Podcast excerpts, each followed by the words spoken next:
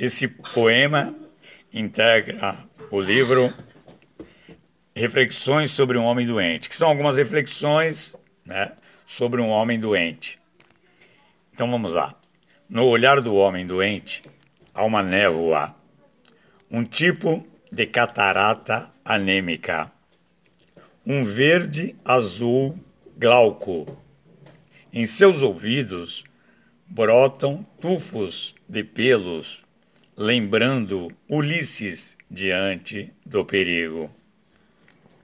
O homem doente é uma espécie de Odisseu encapelado, um Borges, Tiresias, Milton. Só sobra em mares estranhos o homem doente. Poeta da morte, poeta da vida, o homem doente. São Paulo, 14 de setembro de 2020. Wilson Lucas Costa.